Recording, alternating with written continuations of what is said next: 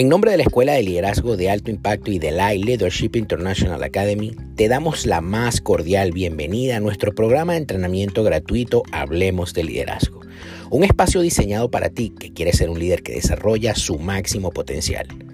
Mi nombre, Juan Carlos Calderón, presidente de la escuela, y te invito a que te sirvas una taza de café caliente y comiences a disfrutar de cada uno de los episodios que tenemos para ti en este nuestro programa. No sin antes recordarte que nos sigas en nuestras redes sociales como arroba liderazgo y que te certifiques con nosotros haciendo clic en www.liderazgoelay.org.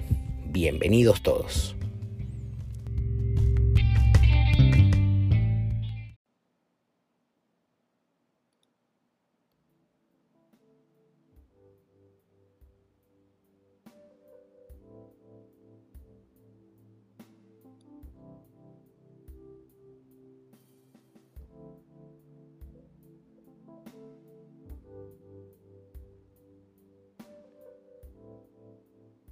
Bienvenidos a este tercer episodio de la serie El genoma del líder, el cual lleva por nombre Liderar a través de la crisis.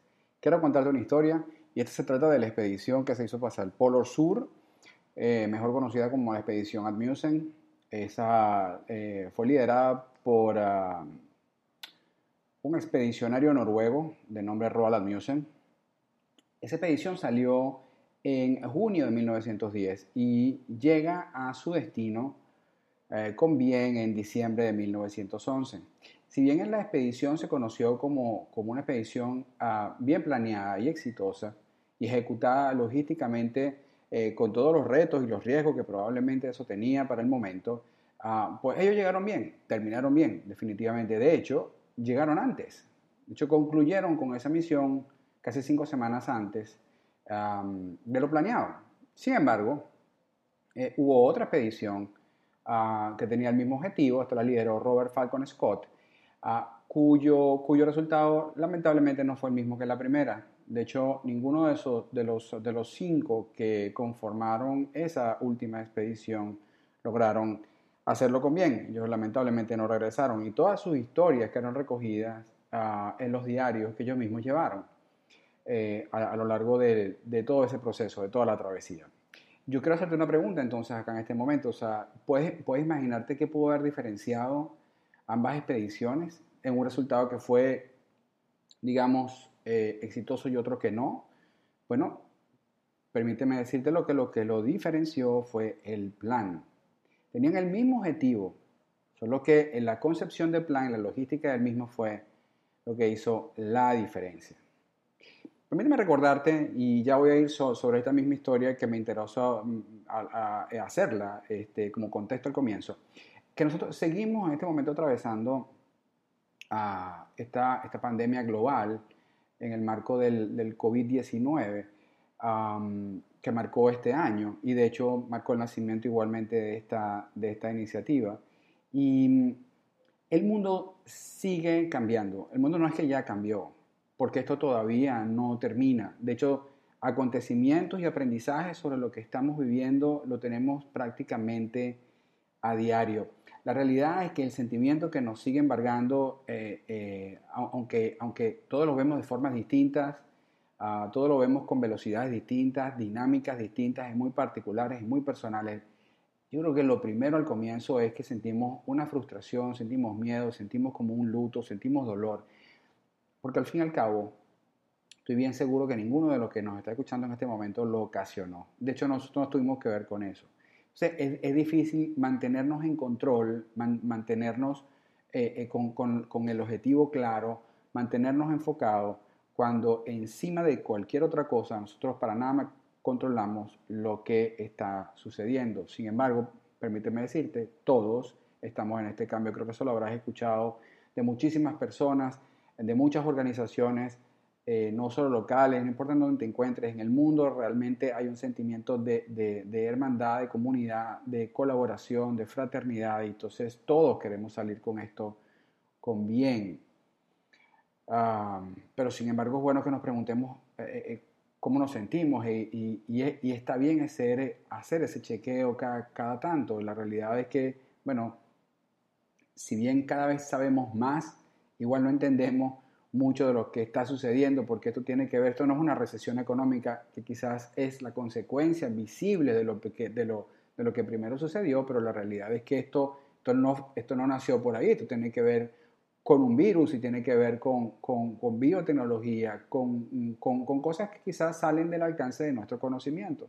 Por ende, entonces sentimos miedo y nos paraliza, porque no sabemos cómo, cómo, cómo manejarlo y cómo enfrentarlo. ¿no? Entonces, es más o menos el, el, compendio de sentimientos.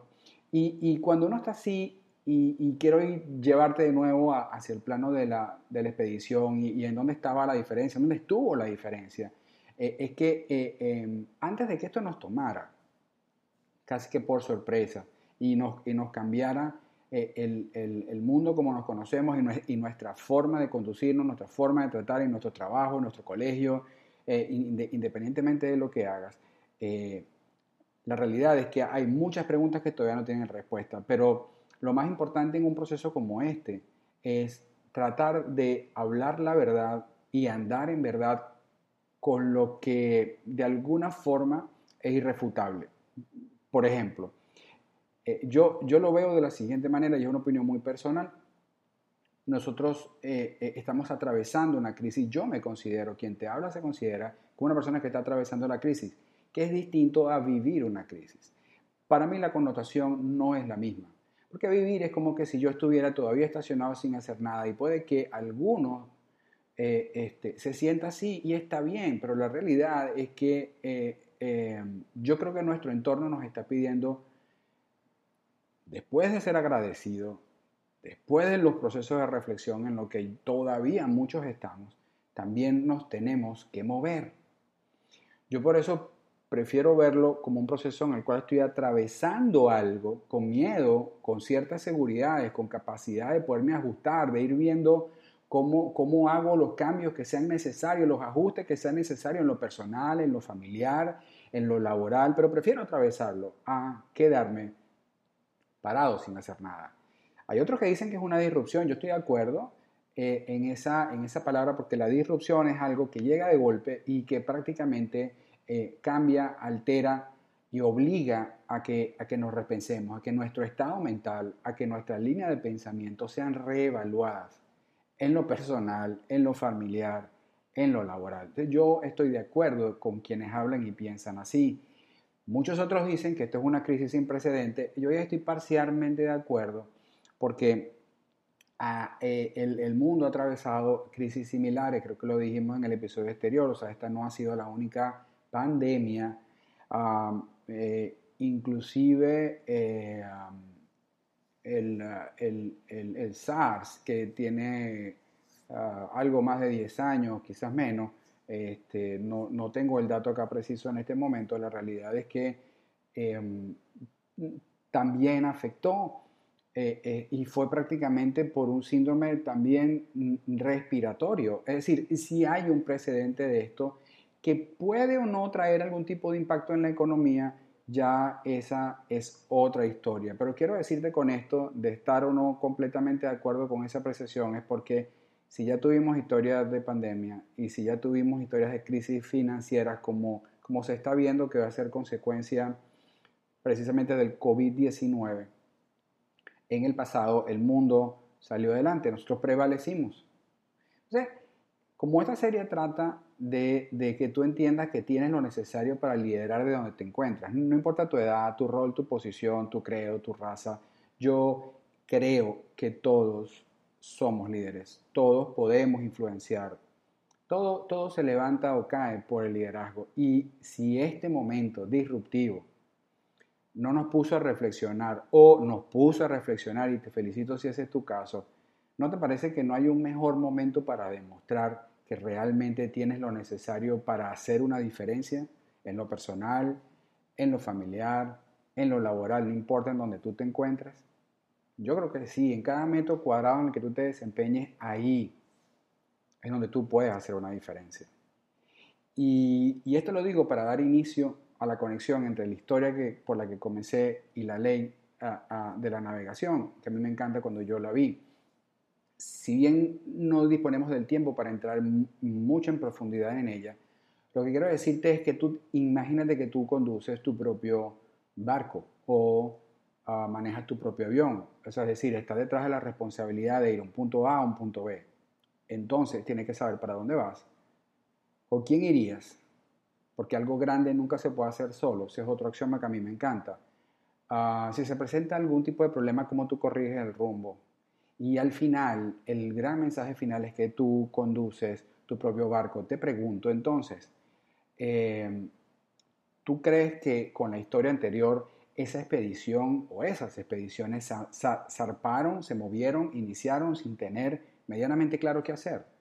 Yo te digo que no, ellos tenían cada uno de, ellos sus planes, que, que ahora, digamos, la gran conclusión, vista el resultado y habiendo pasado todo ese tiempo, es, bueno, pareciera que un plan como que resultó mejor que otro, pero al fin y al cabo ambos lo tenían. ¿Tú crees que no había riesgo en la ejecución de esos planes? Oye, te cuento que eso fue en 1910 y estamos muy, muy distantes en cuanto a las capacidades tecnológicas que hoy en día tenemos para poder hacer el mismo recorrido. Y sin embargo, ellos se montaron en ese plan. Algunos lo lograron, otros no. Te pregunto entonces, ¿tú tienes un plan? ¿Tú sabes para dónde vas? ¿Estás seguro de ello? Eso es importante que te lo pregunte. Yo creo que lo veas de la siguiente manera. Esto es una disrupción y cada vez que hay una disrupción se presentan nuevas oportunidades. Si, si, eh, eh, si ya trabajas, si laboras por una empresa, si eres empresario, pues déjame decirte que las disrupciones vienen a, eh, a, a, potenciar nuevos modelos de negocio. Si eres estudiante, muy, muy probablemente los analistas dicen que hasta nuevas carreras a lo largo de tres o cuatro años se pueden ir, ir, ir y ver otras, otras que ya no va a tener sentido, nuevos tipos de empleo que no, que no existen en este momento. Es decir, esto está cambiando el mundo. ¿Tú creíste que iba a seguir lineal en todo momento? Tuvo que llegar a una situación como esta para que te dieras cuenta de que algo que no vemos, porque así lo entiende y lo, y lo dicen muchas personas, algo que no, que, que, tan siquiera es perceptible a los humanos, nos ha cambiado tal, eh, de, de, tal forma nuestra dinámica en la vida. Eric McNulty, que es un autor eh, y un reconocido expositor de, liderazgo eh, corporativo, más dirigido hacia el mundo empresarial y vinculado a lo que es gestión de crisis, dijo que es preferible atravesar con, con, los miedos y con las inseguridades, pero atravesar la crisis que quedarse a responder prácticamente esperando ver eh, eh, un día tras otro, un día tras otro. como decimos, mientras vaya viniendo el día, entonces vamos viendo cómo respondemos. Realmente lo responsable es trazarnos ese plan. Si lo tienes, seguro ya lo estás revisando. Si no lo tienes, yo te invito a que lo tengas. ¿Qué quiero te dando unas reflexiones finales ya para el término de este episodio y es, por favor, no desperdicies tu crisis así como lo escuchas, no desperdicies tu crisis, porque casi nadie tiene la respuesta de cuándo vamos a volver a una normalidad tal como la conocíamos. Si es que acaso la va a ver igual, por favor en el camino, mientras el mundo responde a esa pregunta, ve y responde a las tuyas propias como persona. No desperdicies tu crisis, es un buen momento para revisar tu, plan, tu, enfoque, tus objetivos, tu propósito. Este es un excelente momento para eso por favor, no lo desperdicie porque si no ahora, entonces ¿cuándo lo vas a hacer? Yo te pido por favor y mi exhortación final es a que cuando atravieses esta crisis, no te quedes viviéndola, atraviésala. Por favor, cuando termines.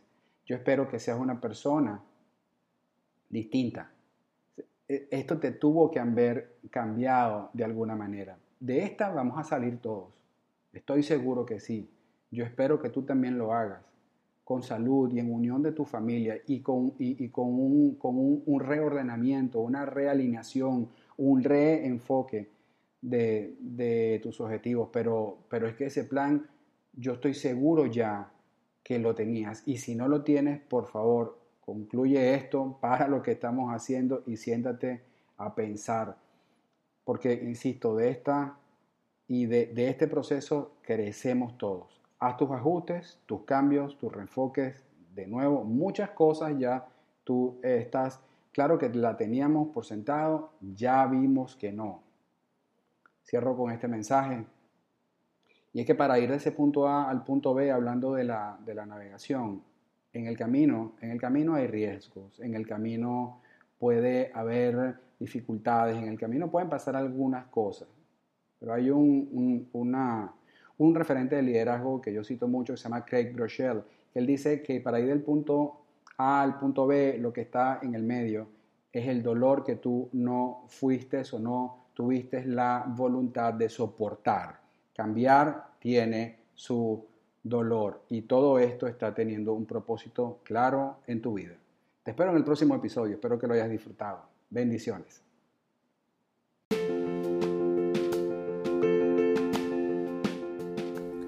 Y si llegaste hasta aquí, solamente me resta darte las gracias en nombre de la Escuela de Liderazgo de Alto Impacto y de la Leadership International Academy. Como te dije, mi nombre es Juan Carlos Calderón. No te olvides de compartir este audio con alguien y seguirnos en nuestra cuenta de Instagram como arroba Hablemos de Liderazgo.